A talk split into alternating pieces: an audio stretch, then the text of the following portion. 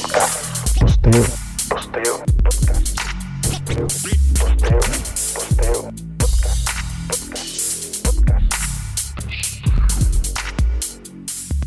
En estos tiempos tan convulsionados en la sociedad, donde hay descontento social, marchas, la pregunta es, ¿dónde están los cristianos? ¿Aún encerrados en sus iglesias lindas, con su música linda? Pero nos olvidamos que el Nazareno, el Señor Jesús, nació en medio de rotos, sí, de aquellos patipelados. Creció en una población callampa y murió rodeado de rotos delincuentes.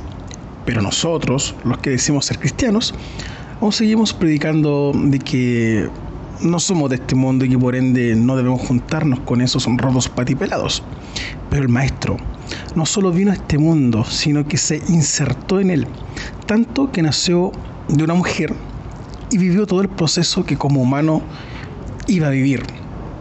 Él se juntó con los rotos, se juntó con la plebe, se juntó con los sindicalistas, le enrostraba a los religiosos, a esos que pasaban todos los días metidos en sus reuniones lindas, con música linda y todo lindo, sus mentiras, sus pecados, ya que se creían superiores por estar todo el día metidos ahí.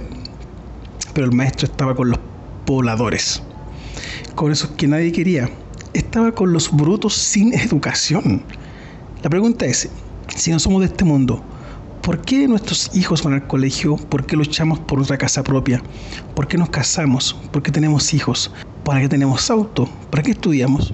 Y así un largo ¿para qué? Si somos la luz del mundo, la sal de la tierra, ¿por qué seguimos escondidos en nuestras hermosas reuniones, en nuestros hermosos salones, en nuestras iglesias llenas de luces y músicas entretenidas, en nuestros encuentros y todo eso lindo que hacemos? No nos olvidemos que hay una parte de la Biblia que dice, ¿cómo pues creerán si no hay quien les predique? Pero bueno, los que somos mundanos y estamos insertados en el mundo, seguiremos estando con los rotos, porque el Maestro estuvo con ellos y tuvo compasión de ellos.